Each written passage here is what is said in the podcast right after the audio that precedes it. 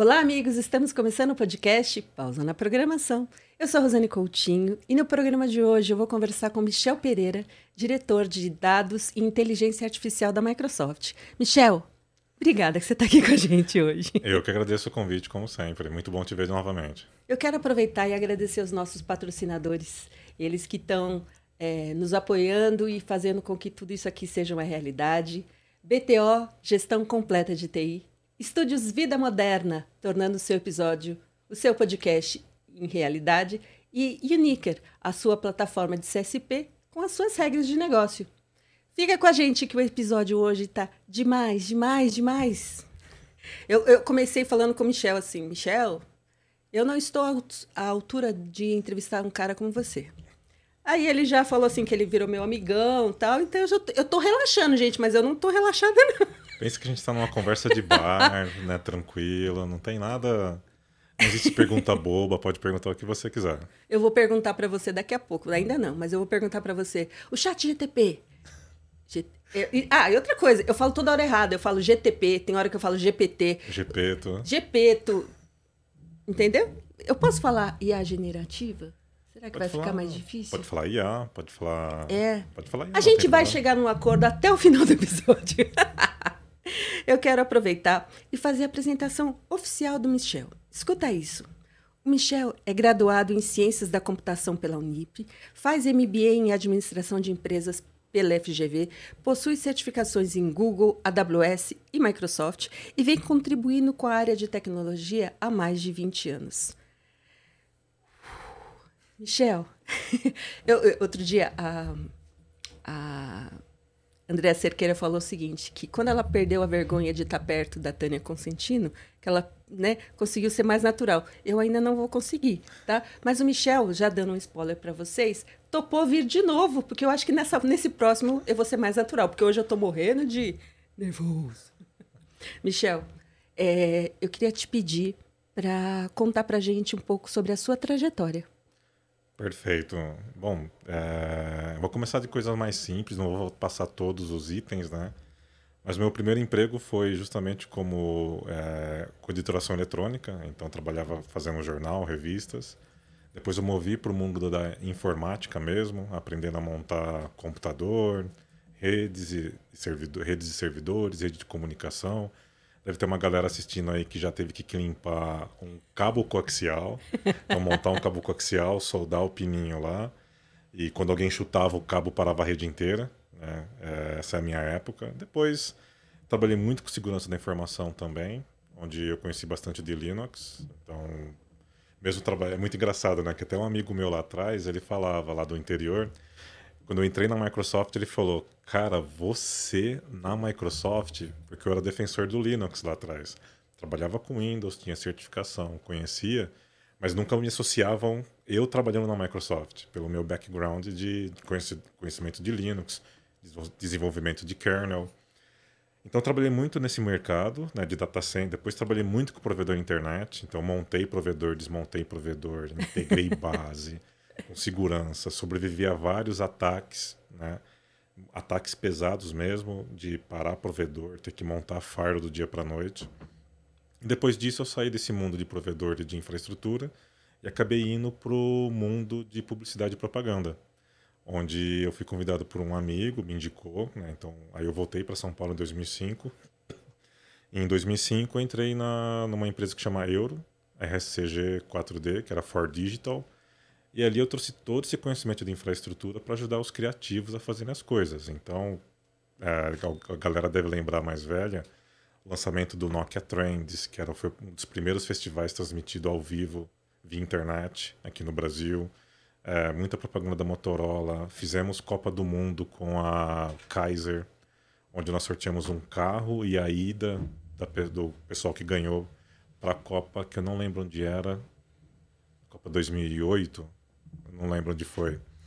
Mas foi bem interessante porque ali tinha tudo: infraestrutura, gente acessando, propaganda no Fantástico, propaganda no Jornal Nacional. Então, todo esse conhecimento de infraestrutura eu tive que trazer para fazer as campanhas acontecerem. Ganhei prêmios com a agência, ganhamos até na época um Leão de Cannes também. Trabalhei muito no mercado publicitário, até chegando como diretor de operações de uma agência. Só que o trabalho é muito puxado. Então é sábado, domingo, feriado, é, é bem puxado. Aí eu falei, gente, vou parar, senão vou ter um infarto. Já tinha ido pra, parar no hospital duas vezes. Nossa. Uma vez eu fui, é, eu fui pro hospital, peguei a minha ex-mulher na época, fui pro hospital, aí eu cheguei lá e falei, cara, acho que tô tendo infarto. Aí o médico olhou para mim assim, quem veio dirigindo de vocês dois? Eu falei, não, eu vim dirigindo. Não, na sua idade você tinha morrido já. Vamos fazer uns exames? Olha. Infarto com 35 anos é fulminante, né? Eu aprendi. Como eu passei dos 40 agora, começa a ficar menos, mais tranquilo. Então você vai sentir uma dor aqui, uma dor lá. Então quando é de 35 anos, é pum, teve um infarto, caiu. Eu cansei do mercado publicitário, saí, virei consultor, ajudei alguns amigos com agências, né? Então trabalhava só de terça, quarta e quinta, de boa, estudava bastante. Até que eu recebi uma proposta para voltar é, para. Tinha duas propostas. Uma para ser CTO de um grupo, do grupo Dentsu de publicidade para América Latina, e outra na Amazon Web Services, na AWS.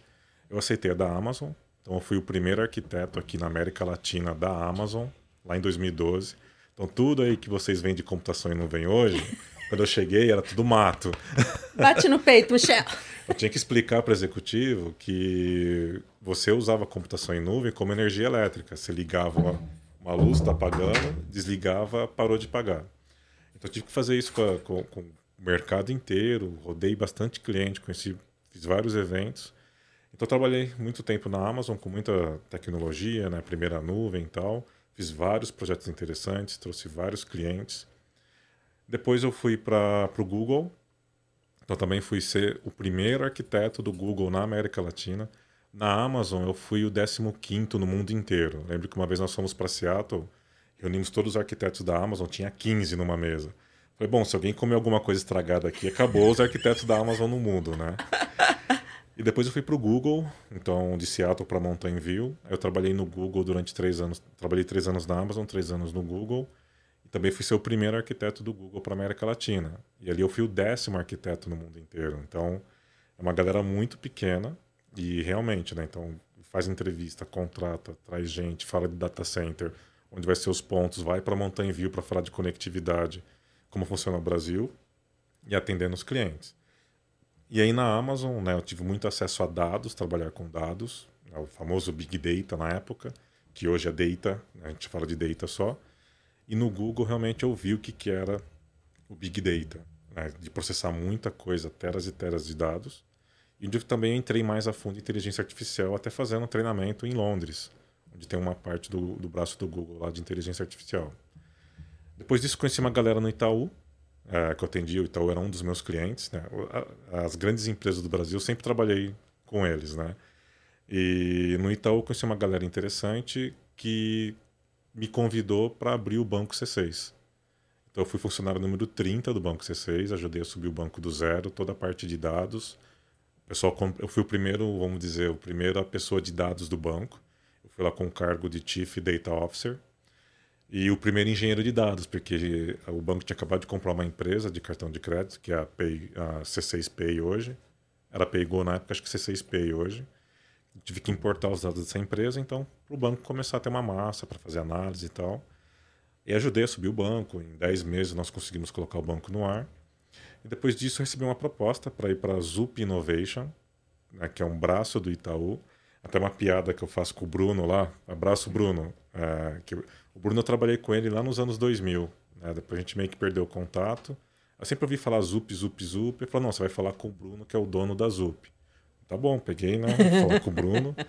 Aí ele entrou no conference e falou: olhei, é você, Bruno? Aí ele, sim, Michel, você não lembra de mim? Eu falei, é claro que eu lembro, mas, tipo, não, o senhor Bruno vai falar, que senhor Bruno? A gente jogava, a gente jogava Counter-Strike junto. Aí ele, não, sou eu mesmo, tá, faz tempo que eu queria falar com você. Eu fui para a ZUP porque é, eu até brinquei né, com o Bruno, falei, Bruno, eu não quero mais trabalhar no setor financeiro, para mim, acabou comigo, eu não tenho perfil, eu tenho perfil para trabalhar em Big Tech. Eu sabia que ele queria fazer da ZUP uma Big Tech, né? Do, Big Tech no sentido de trazer tecnologia, de colocar coisas de tecnologia para desenvolver coisas de tecnologia aqui no Brasil, porque tudo que nós usamos aqui vem de fora. É uma coisa que a Microsoft gera, que uma Amazon gera, um Google gera. Ele queria gerar tecnologia aqui, eu adorei. Falei, é isso que eu quero fazer. Entrei, lembro até hoje, Entrei dia 4 de maio, segunda-feira. Ah, aqui é o Michel, diretor de dados tal. Terça-feira Itaú anuncia a compra da ZUP. Eita! Eu falei, ô Bruno, você não falou? Eu não falei pra você que eu não queria mais trabalhar com o setor financeiro? Não, Michel, veja bem. Eu falei, não, Bruno. Eu brincando com ele. Eu falei, não, Bruno, assim, eu não falei pra você. E, ah, Michel, mas se eu falasse que a gente ia ser vendido pro Itaú, você não vinha. Eu falei, não, não. Eu viria por mais dinheiro. Porque eu queria sair do setor financeiro, que é um setor legal, mas é um setor massivo, sabe? É muita gente, é muito. É bem complicado trabalhar. Mas assim, foi, foi assim, sensacional, porque eu entrei no Itaú, ajudei a fazer casas de dados lá, ajudei a fazer projetos, unificação. Só que aí, depois de seis meses na ZUP Itaú, aí eu, eu saí como Chief Data Officer da ZUP, não era mais Chief Data Officer, eu assumi o cargo de Chief Cloud Officer, responsável pela nuvem da, da ZUP, né, jogando as coisas para o Itaú fazer funcionar, para colocar para o Itaú. O interessante foi que aí eu trouxe o time de SRE, do Site Reliability Engineering. Tem um livro famoso aí de SRE que todo mundo lê, fala que é a Bíblia. É engraçado que eu nem comento muito, mas o livro que o pessoal fala que é a Bíblia do essa galera que toma conta da infraestrutura, eu revisei o livro. Eita, eu ia falar assim, foi você que escreveu. Não, não, não.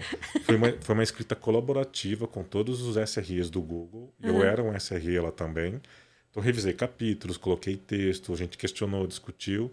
Eu falo, e de vez em quando, a pessoa, não, porque esse livro aqui é, é engraçado, né? Porque tem uma dica pro pessoal, quando você for conversar com uma pessoa, conheça a pessoa.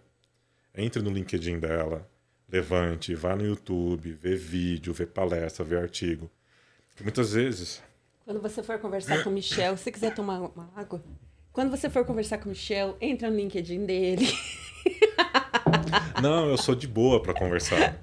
Gente, ele é de boa, mas ele é muito maravilhoso, gente. Não, eu sou de boa para conversar, mas o, o, que, que eu vejo muitas vezes que o pessoal faz é assim, não, porque esse livro aqui é a Bíblia de não sei o quê. Falo, não, esse livro realmente você falou, é a Bíblia. Inclusive eu revisei esse livro. Se você procurar meu nome aí, deve estar em algum lugar, no site, no crédito, que eu revisei. Não, como assim você revisou? Eu falei, ah, tá lá no meu LinkedIn, trabalhei no Google, fui um dos primeiros funcionários da parte de nuvem no Brasil. Fui o primeiro, na realidade, na parte de então você acaba conversando com as pessoas e trazendo essa. que o pessoal de TI tem muito do heroísmo, né? Eu sei, eu conheço, eu manjo. Putz, cara, mas o que eu acho legal do. Eu acho legal do TI é o negócio do open source.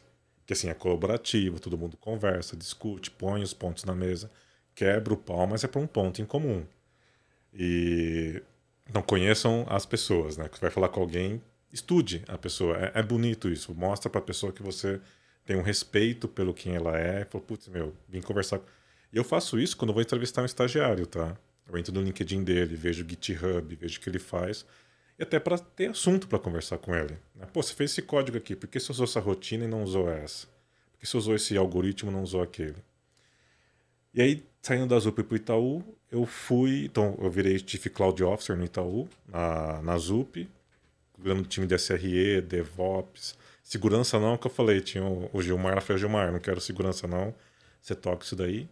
E depois dessa passagem pela ZUP, eu recebi o convite da Microsoft para fazer o que eu tava, o que tinha feito na Amazon, Google, C6 e depois no Itaú, né? Porque a Microsoft não é boba, Michel. Ela só leva os melhores para lá, Michel. Não, e foi engraçado, né? Porque Mas se você precisar beber água, fica não, não, à vontade, então... tá? Não, tranquilo. É, foi engraçado porque quando eu estava no C6, eu tinha um funcionário lá que ele pediu demissão do C6 para ir para a Microsoft. Eu falei, opa, esse cara saindo daqui para ir para a Microsoft, tá acontecendo algo muito legal lá.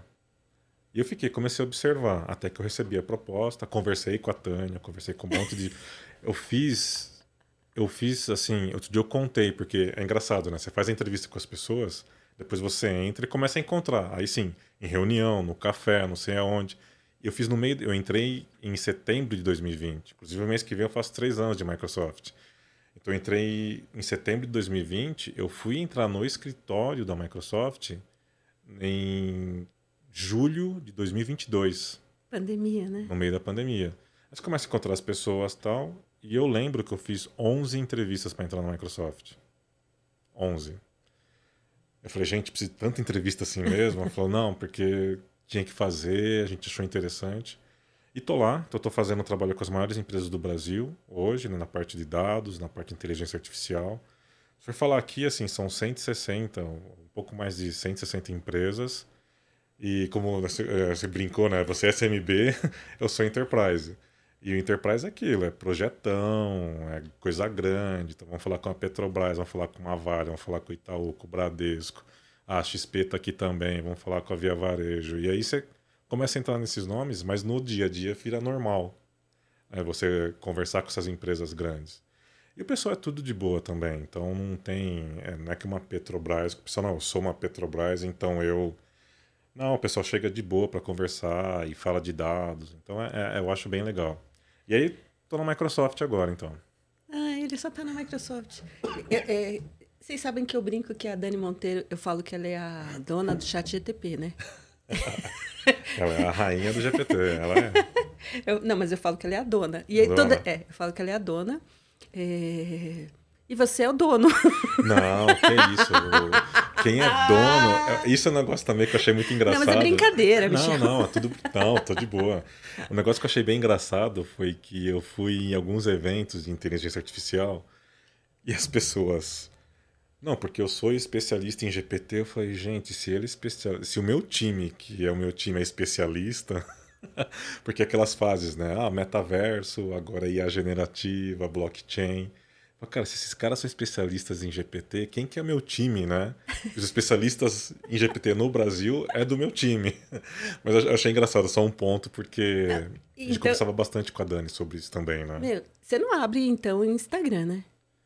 Eu Porque sou... ali o que, o que tem de gente vendendo coisa que. É que o Instagram meu, é, eu brinco, meu Instagram é da zoeira.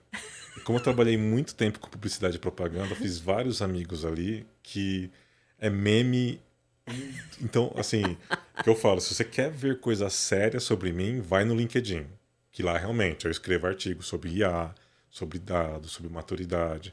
Eu vou começar a postar mais coisas sobre o mestrado que eu estou fazendo em administração, trazendo a visão de dados e IA para as empresas, porque da experiência que eu tenho trabalhando com as empresas, dá para ver que elas ainda estão pecando um pouco na parte de dados e querem fazer inteligência artificial. Falei, meu, um dashboard no Power BI bem feito aqui já te resolveria um monte de problemas. Não precisa de IA para isso. Vamos caminhar para IA. Então no LinkedIn eu falo de coisa mais séria. No Instagram é nem entre lá, é só meme o dia inteiro. Mas eu, eu falo do Instagram porque o que aparece de propaganda de pessoas vendendo prompt, vendendo curso. Só que, de verdade, gente, é assim, eles são ótimos, são maravilhosos, mas assim, não dá para comparar, né? É, eu acho que depende a literatura. Acho que assim, acho que depende o público. Por exemplo, o público que é cientista de dados, ele vai querer saber como funciona um motor, como são as perguntas, como você configura um personagem. Acho que o público leigo, por exemplo, que está começando agora a. Porque o que eu acho legal do GPT é que ele popularizou a inteligência artificial. Tem, aquela, tem um dado famoso aí que o Netflix demorou cinco anos para atingir um bilhão de usuários, alguma coisa assim. Um milhão de usuários, que levou um ano para atingir um milhão de usuários, eu não lembro o dado certo. É, o GPT levou dois dias para atingir um, um, um milhão ou dois milhões de usuários, alguma coisa assim. Então foi de uma forma tirar o, o inteligência artificial da academia, das big techs, das máquinas especializadas, dos data centers especializados e trazer. Né? Eu vi, uh, eu, se deixar eu vou falar aqui o, o podcast inteiro. Mas você está aqui para isso? É, eu estava numa reunião de condomínio, olha, vai vendo as coisas que eu me meto, né? Reunião de condomínio, que ali, assim, foi. Meu prédio tem mora muito senhor, né? Muitas pessoas mais velhas. E tá chegando uma galera nova agora, né? Pra, pra morar lá. Já imagina por quê, né? e o que acontece? Na reunião, o síndico foi apresentar um projeto de eletricidade que tinha que mudar a bomba da caixa d'água do bombeiro tal. Ele apresentou, né, tudo certinho tal, como que tinha que fazer, o valor. Aí um tiozinho do meu lado, um tiozinho bateu assim. Ele nem sabia onde eu trabalhava, com o que eu trabalhava. Cara, eu perguntei pro chat GPT ele falou que é isso daí mesmo. Eu falei. Aí ele, assim, eu falei, putz, meu cara, será que ele sabe que eu tô trabalhando na Microsoft? Com tá IA, me zoando aqui? tá me zoando. E no final, assim, eu fiquei feliz porque realmente popularizou. Então, deu poder para todo mundo usar uma inteligência artificial, tanto para o bem quanto para coisas erradas também. Mas achei é, sensacional. Essa, essa inclusão. Isso, inclusão. Michel, é algo assim lindo de ver e todo mundo usando, todo mundo é, sendo apresentado é, para uma tecnologia que está, inclusive, no WhatsApp. Gente, o WhatsApp é, a, é a, a ferramenta, acho que o Brasil mais usa, né? É, Todo Índia, mundo usa. É, a primeira é a Índia, depois vem o é, Brasil. Então, imagina. Índia você... pela população, que tem um bilhão de pessoas lá, né? né? Então, é, isso está acessível para todo mundo. Isso que eu acho que é então, legal. É, é muito maravilhoso. É, Michel, é, olhando para todo esse cenário, eu vou te fazer duas perguntas só. Uma, eu queria entender, Michel, porque quais são ou quem são, em que momento você entende que você teve inspirações? Porque um cara como você, se inspirar em alguém, eu quero me inspirar nesse cara também. É, eu acho que tiveram, eu tive vários modelos na, na vida, né? Então acho que se eu pegar assim, modelo de luta e persistência, eu lembro muito dos meus pais pela vida corrida. Meu pai é ali falecido já, policial militar, então passou vários perrengues na vida. Nós também passamos muito aperto por ele ser policial militar, então sempre alerta, né?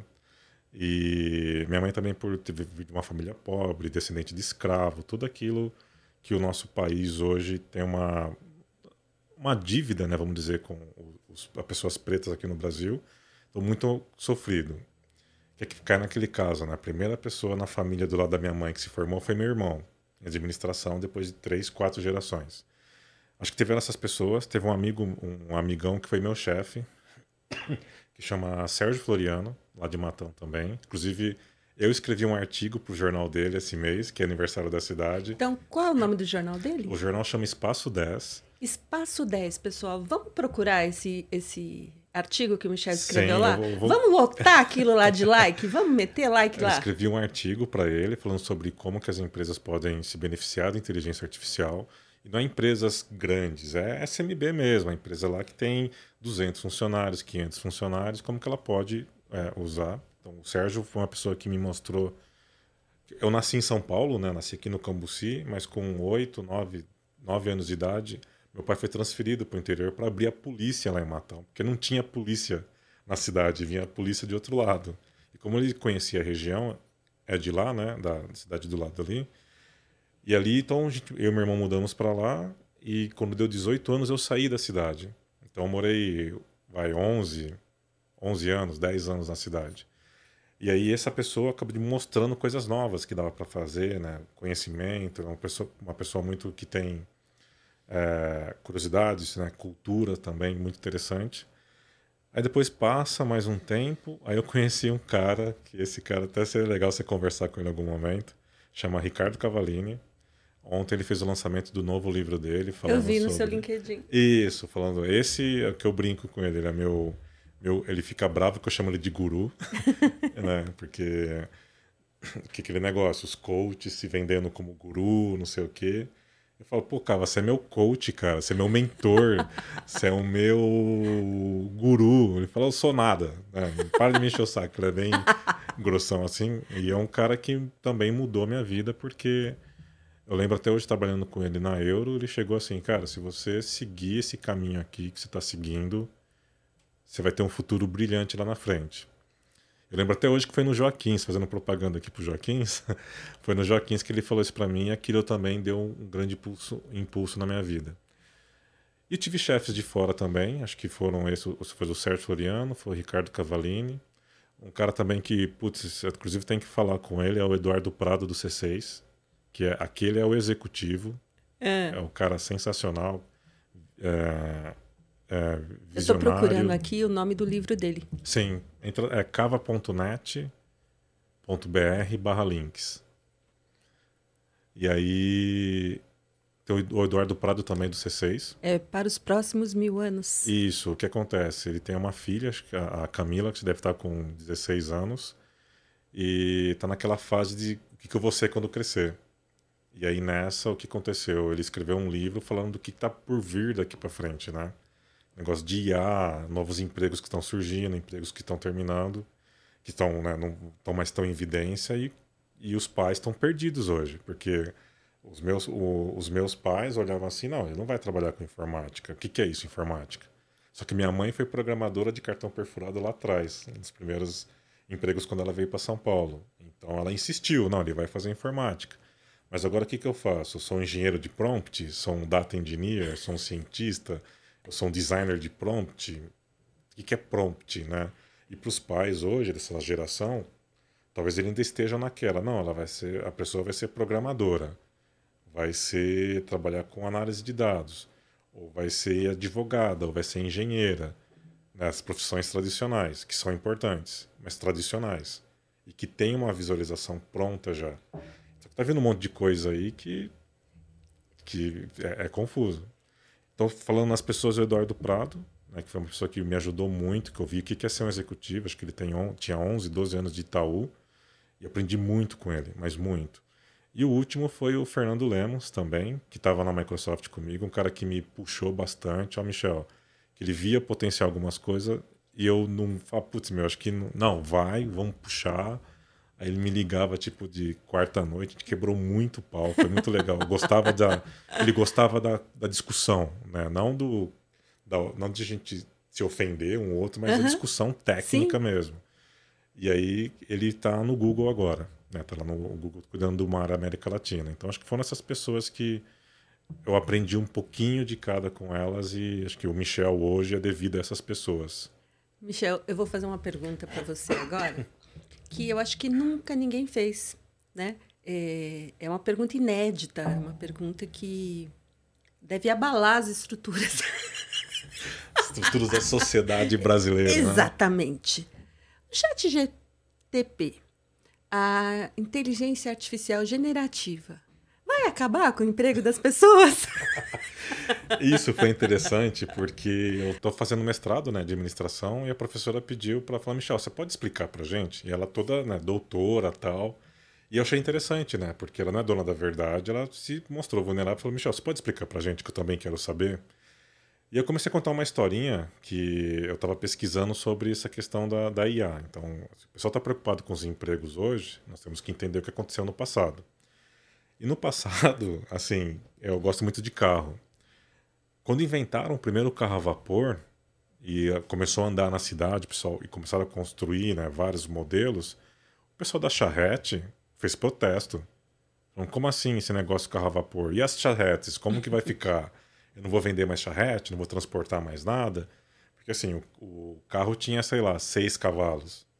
E a charrete tinha dois cavalos. Quer dizer que o carro conseguia levar muito mais carga do que uma charrete. E teve uma revolução, mas o carro venceu, o carro está aí. Aí depois o outro que eu achei muito engraçado foi da calculadora.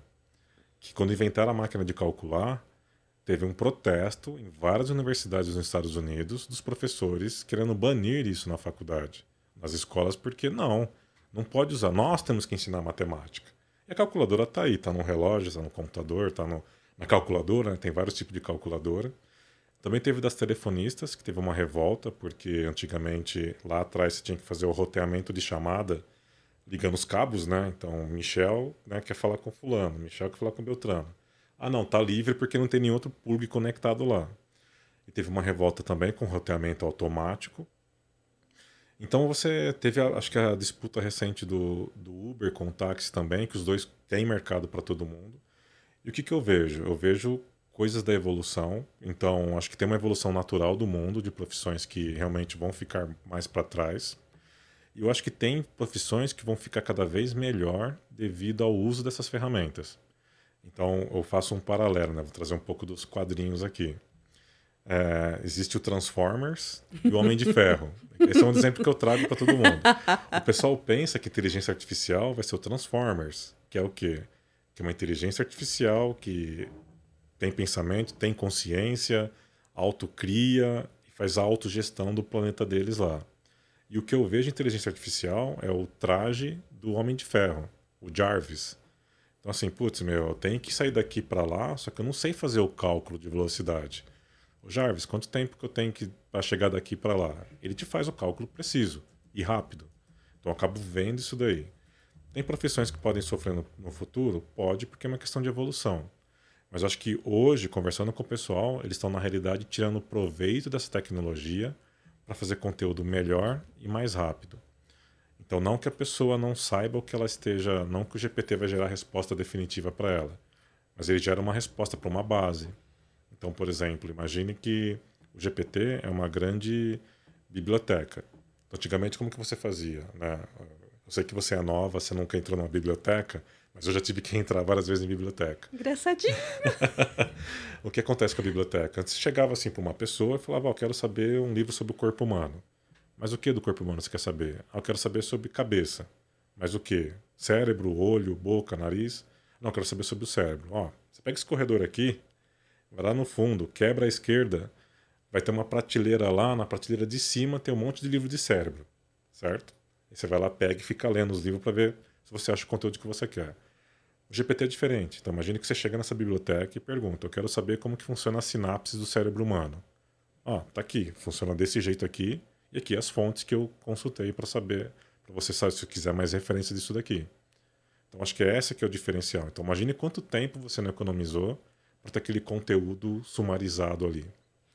E As profissões estão usando isso daí hoje. E outra coisa, é, se você perguntar para o GPT é, qual é o funcionamento do cérebro humano, ele vai te dar uma resposta. Se você perguntar qual é o funcionamento da repimboca da parafuseta do cérebro humano, ele vai te dar outra resposta.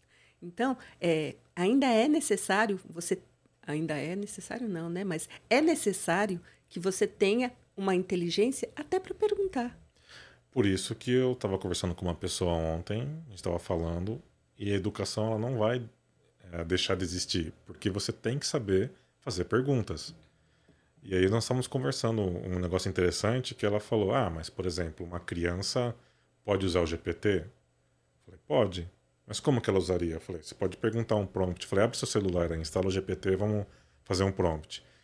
Me explique o que é física nuclear. Ele explicou, física nuclear, não sei o que, é uma reação que você estoura o átomo e gera uma cadeia de... Aí beleza, agora pergunta, fala para ele explicar física nuclear para uma criança de 10 anos. Ele explicou para uma criança de 10 anos. Agora pede para ele explicar para um doutor em física nuclear. Aí ele foi de um jeito lá, escovando o bit lá, escovando o átomo, né, vamos dizer assim. Falei, então você entendeu que uma criança pode utilizar? Oi, oi chat GPT, eu sou uma criança de 10 anos e eu tô com dúvidas sobre o que que, que, que é um dinossauro, como os dinossauros foram extintos. Ah, criança, ó, teve uma pedrinha que veio lá do céu, eles viviam assim, eles comiam isso, a pedrinha bateu na terra, gerou um monte de poeira, que sabe o sol, e cobriu o sol. E numa linguagem que a criança que vai a criança entender, vai né? Entender. Não é algo que é o jeito pode... que eu falo, né? Exatamente, por isso que o prompt engineering é importante. Você saber. O prompt engineer, gente, é nada mais que saber fazer pergunta, tá? Tem que saber fazer pergunta e ele vai me responder. Ah, eu fico imaginando o Michel, gente. Ele deve virar e falar assim: ai. ai. Ele deve ser uma pessoa muito calma. Não, ele deve... tem que ser tranquilo. Porque vou te falar, viu? É cada uma.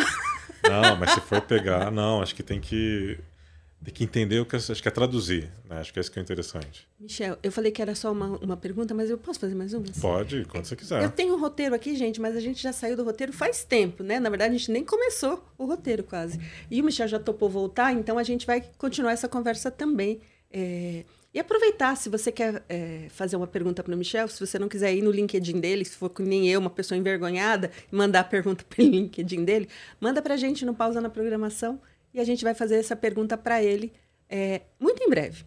Michel, é, a, a gente viu que o GTP GPT. GPT. Lembra do GP? O, o, o, quando eu tô fazendo. Só sou eu que faço isso? Não, não. Um monte de gente confunde. Eu falo assim, o primo. O primo. Então. Vamos perguntar pro primo lá se ele sabe ou não. É, o primo, ele. Muita gente já está usando, usando. Isso está criando uma maturidade, né? E a gente vê que muitas empresas também estão usando. Né? É, eu queria que você falasse um pouquinho para a gente sobre a utilização da inteligência artificial generativa por pessoas físicas e a utilização por empresas, que usam o Azure, Como é que é? É igual? É exatamente da mesma forma? O produto é o mesmo ou muda alguma coisa? Tem, tem, você tem duas formas de, acessar, de usar o Chat GPT. Você pode usar no, no site da OpenAI. Então entra lá chat.openai.com. Lá você pode criar uma conta para você ou para sua empresa também usar ali. Só que ali é um ambiente não tão controlado. Então, o que é não tão controlado? Qualquer um pode criar uma conta, qualquer um pode subir dados. Então, uma pessoa dentro da sua empresa pode pegar um dado seu, colocar lá para analisar. Você não tem controle sobre isso.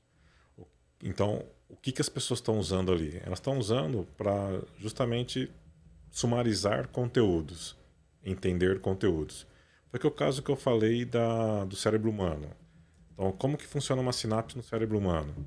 Tem vários exemplos bizarros das pessoas utilizando. Que nem eu vi um recente que foi uma pessoa, uma mulher, que o cachorro dela tinha uma estava acontecendo alguma coisa, ela não sabia o que, que era. Os veterinários não sabiam o que, que era também. Fizeram exame de sangue. Ela pegou o exame de sangue, escreveu no GPT, ó, assim, hemoglobina tá tanto, não sei o que tá tanto, glicose, blá blá blá. O GPT respondeu para ela, baseado nesses fatos, o que, que meu cachorro tem? Olha, pode ter essa primeira doença, que o, já tinha sido tratado e e o não deu certo. Essa segunda, que o médico olhou, opa, essa aí eu não tinha pensado, vamos tratar para essa segunda aqui? Tratou, resolveu.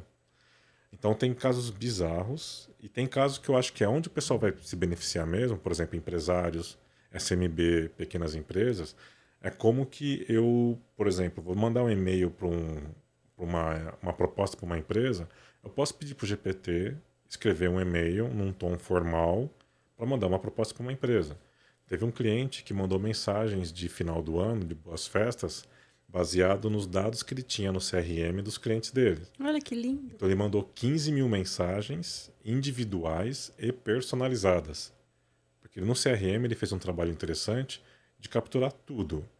Se era casar, se a pessoa tinha alguém né, significante, se era casado, se tinha um parceiro ou uma parceira, se tinha filho, que time de futebol torcia, quais eram os gostos, esportes.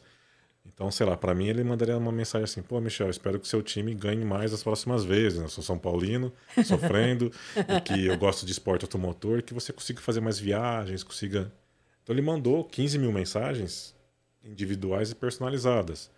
Imagine que, por exemplo, uma, eu, tava, eu fiz um, um evento lá no interior, eu fiz um experimento com a minha mãe.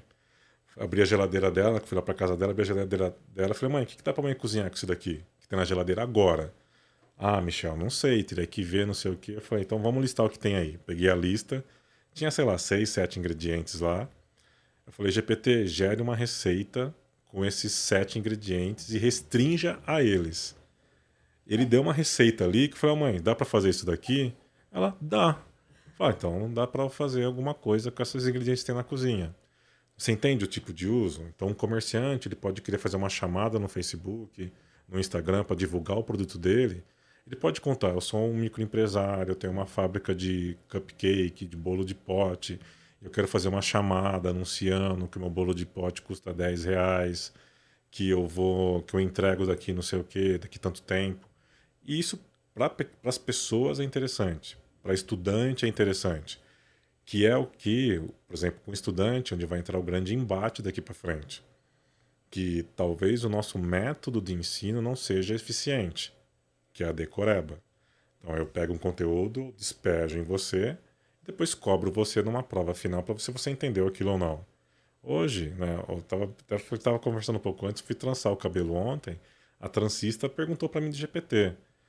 E ela não sabia que eu era diretor da Microsoft e especializado nisso. A gente começou a conversar, eu fui batendo papo, porque ela tinha comentado que, tinha tra que trabalhava com tecnologia. Ela falou, Michel, os meus amigos estão usando a rodo isso daí. Eu falei, ela falou, o que, que vai acontecer? Eu falei, não é o que, que vai acontecer. A questão é que o método, a forma de ensino talvez tenha que mudar. Então, essa questão da decoreba diminuir e a questão de geração de crítica tenha que aumentar. Então, criticar mais as coisas. O porquê acontece isso, por que acontece aquilo, porque eu não tenho minha rua asfaltada, porque não sei o quê, porque eu o, demora para ser atendido no hospital. Esse tipo de coisa que tem que ser é, ensinado daqui para frente, não decoreba. Então isso está revolucionando na vida das pessoas e vamos para as empresas. Então as empresas ela buscam muitas vezes eficiência operacional, inovação e qualquer outro item. E aprender a trabalhar com dados. Então, se pegando esses itens aqui, por exemplo, eficiência operacional, pô, tem áreas que tem advogados e advogadas para analisar um contrato. Então, acho que você pode fazer, pode pedir para o advogado conversar com o contrato, conversar com o processo. Fizemos um projeto agora para a TCU, para o Tribunal de Contas da União, que as pessoas conversam com os processos. Então ela abre, coloca o número do processo lá e fala assim: Eu quero saber quem é o réu dessa causa. E ninguém. E fora daquele ambiente, as pessoas não, não, não têm esse acesso a essa não, informação. Não, é só para os funcionários mesmo. É só para as pessoas do TCU, para que eles tinham que pegar. É tudo digital. Né? Então, pega um código do contrato, do processo e começa a ler.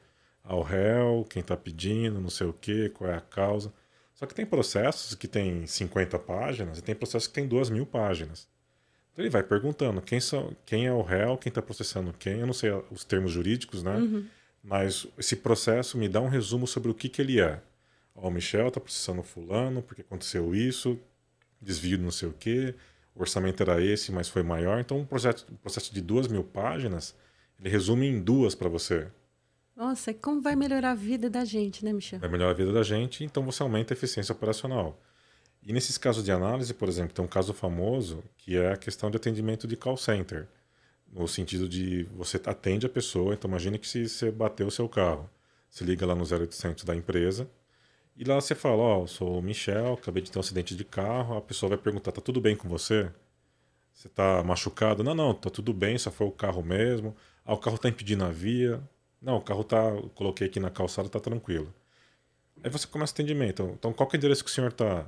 Qual que é o endereço que você tá? O seu carro já é esse carro aqui que você bateu? Ah, é um carro compacto, então não tem que mandar um caminhão guincho, né? É um carro compacto tal, ó, tô mandando guincho aí. Numa análise de qualidade do call center, você pode fazer o quê? Transcrever esse áudio para texto, verificar, por exemplo, se falaram algum palavrão, se tiver algum sentimento negativo, qual foi a classificação, foi mais para positivo, mais para negativo a conversa. E você pode pedir para o GPT, por exemplo, falar, meu, eu quero saber aqui, tipo, fazer uma pergunta para o dado mesmo. Eu quero saber o nome do cliente, onde foi o endereço, o que ocasionou o endereço, qual foi a resposta do atendente se o cliente ficou satisfeito ou não. Então você pode pedir um resumo disso daí e ter um BI, um Power BI do seu call center em tempo real, verificando se as respostas que estão sendo dadas estão deixando o cliente satisfeito ou não. E agora a B3, a bolsa, a nossa bolsa aqui de São Paulo, acabou de lançar um assistente com um GPT focado no conteúdo dela. Então ele está preso ali numa num sandbox, né, nos documentos da B3, onde ele fala sobre ações. Então isso aí sim, usuário final, pô, quero, sei lá, a minha irmã quer aprender a mexer com ação. Ela entra lá nesse bot da B3 e pergunta: o que, é uma ação? A ação, isso aqui é uma parte que a empresa põe para é, o que, que, é opção? Fiquem longe das opções, pelo amor de Deus. O que, que é uma opção? o que, que é um fundo de investimento? Como que eu posso começar a investir? Como que eu faço para investir? Na realidade, isso é uma FAQ, é um FAQ, né? umas perguntas frequentes que a bolsa tem, que a bolsa tem, que ela pegou esse documento e jogou dentro do GPT. O meu time lá fez o que nós chamamos de fine tuning, que é ajustar isso para aquele documento. E o que você perguntar, o documento responde. Então tem doc, site, PowerPoint, tem ligação de call center que eles separam alguns textos, algumas respostas, tem roteiro. Ele fala sobre a ação para você. E o último exemplo, para como as empresas estão usando, quem aqui for cliente, eu não sei se pode falar o nome das marcas, né? Tô falando Isso tudo aqui. Isso você que sabe. Não, é que são casos públicos da então... Microsoft. No caso do Sem Parar, né, que a, a tag lá que todo mundo tem no carro para passar em pedágio, em shopping e tal. Se você falar hoje com o bot deles, é o GPT que está te atendendo ali. Não, não é que assim a pessoa pega e pergunta para o GPT. Não, está conectado direto no GPT, respondendo coisas sobre sua conta, sobre dúvidas, procedimentos, dá sem parar, baseado no documento dele. Então, o GPT já está online funcionando. Então, eu acho que é, quando é a pessoa física, ver se o meu entendimento está certo. Quando é a pessoa física que está usando o chat, no, usando o chat GPT para o seu uso ali pessoal, essa informação é você está treinando o robô. Quando é, é... Na pessoal, é, o treino, a gente, o, o GPT, o público, que nós chamamos, a gente nunca usa dado da pessoa para treinar nada. Ai, que maravilhoso! Não usa. Então isso é inclusive Ó, uma das Isso primeiras... daí é uma das. Fake news. Olha! Desvendando as fake Ali, news. naquele, se você entrar no openai.com, chat.openai.com, você pode colocar as informações ali. Não, a gente não usa aquele prompt ali que você colocou para retreinar o modelo. Isso está no é que ninguém lê o termo de uso, né? Você leu o termo de uso do GPT? Claro que eu li. Você pediu pro GPT fazer um resumo do termo de uso para você? Claro que eu pedi. Então, o que acontece? A gente não usa. O que pode acontecer? Se você der a opção, você falar, putz, a resposta não foi legal, não gostei da resposta. Nós podemos, ah, nós não, né? O OpenAI pode entrar em contato com você, falar, meu, vi, teve uma pergunta que a gente não sabe qual que é, que você falou que não gostou da resposta. A gente pode conversar com você e ver a pergunta e você explicar pra gente, mas vai ser tudo com seu consentimento Michel, que maravilha! que é uma das grandes fake news que tem sobre o GPT. Não, porque você usa meu prompt para retreinar o modelo. Não, tá no termo de adesão, termos de uso, desculpa, da plataforma. Então pode utilizar com o seu consentimento. Que tudo que é treinado ali com suas bases que a Microsoft, que a OpenAI captura, cataloga, livro, tal e coloca ali. Então esse é do primeiro uso. Aí as empresas, eu recomendo que as empresas usem, aí fazendo o jabá da firma, Óbvio. usem o Azure, OpenAI, porque ali você tem todo o controle dentro da nuvem. Que inclusive agora, as primeiras conversas que eu fiz com as empresas sobre GPT, ah, como que funciona? Ah, funciona assim, assim, assado, você tem o cognitivo, não sei o que, não sei o que. Como que eu faço para bloquear aqui na empresa? Falei, olha, a minha recomendação é que você não bloqueie. Bloqueia o público, mas aqui na empresa você libere uma versão interna para os seus funcionários utilizar, que ainda você tem o controle, quais são as perguntas, quais foram as respostas, é, o que documento ele subiu, que análise eles fizeram, que é o que uma empresa tem, monitoramento do que o funcionário está fazendo, dependendo da base que ele está acessando. E até a Microsoft lançou nas minhas férias, que eu estou de férias, né? Mas eu estou conectado, estou plugado. É, estou conectado ali. Ela lançou uma um código pronto já para você implementar dentro da empresa.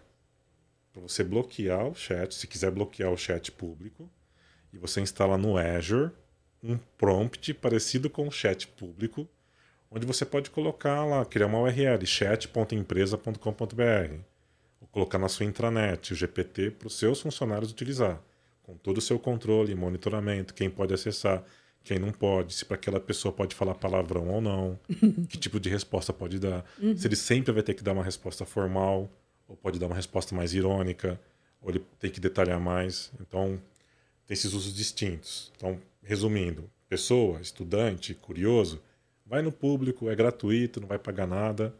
Empresa, vai no Azure. Usa lá que tem todos os controles, autenticação, integração, tem tudo bonitinho lá para segurança das empresas. Ai, que maravilhoso. Eu não queria acabar essa conversa, gente. Eu queria continuar aqui com o Michel, mas a gente precisa encerrar. E para finalizar, então, Michel, eu quero te perguntar como é que é o seu momento pausa na programação, quando você recarrega a sua energia?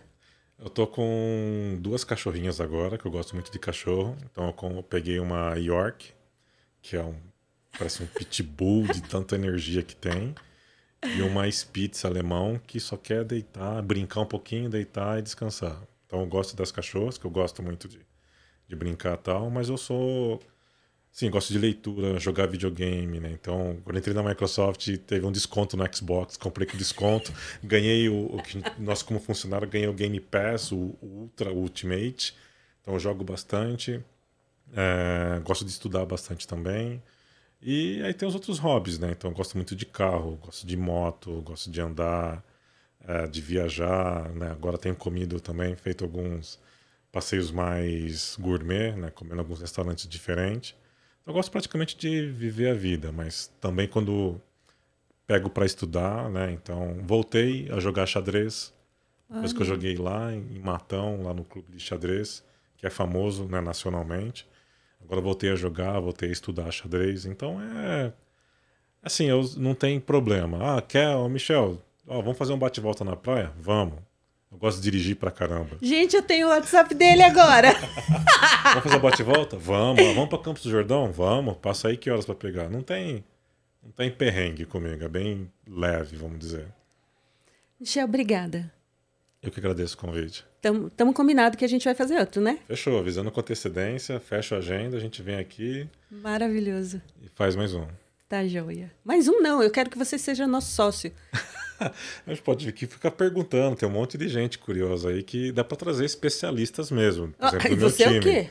Não, não, não, você tem que ver o meu time lá. Rapaz. Tem, uns, tem uma galera, tem uma menina lá, a Larissa lá, uma moça lá, a Larissa, que outro dia nós estávamos discutindo na, no quadro é, o banco de dados com busca em vetor. O porquê ele era tão rápido, ao invés de um banco de dados tradicional para modelo. A gente estava fazendo conta de cosseno na lousa e seno, para mostrar o porquê era mais rápido a busca. Eu falei, putz, meu, a gente tem que levar isso para os nossos clientes. Então tem gente, tem gente nerd lá que olha para escovar bit mesmo. Uh, rapaz, Michel, obrigada mesmo. Eu que agradeço e quando você quiser é só chamar. Pessoal, eu tenho o WhatsApp dele. eu tenho dela.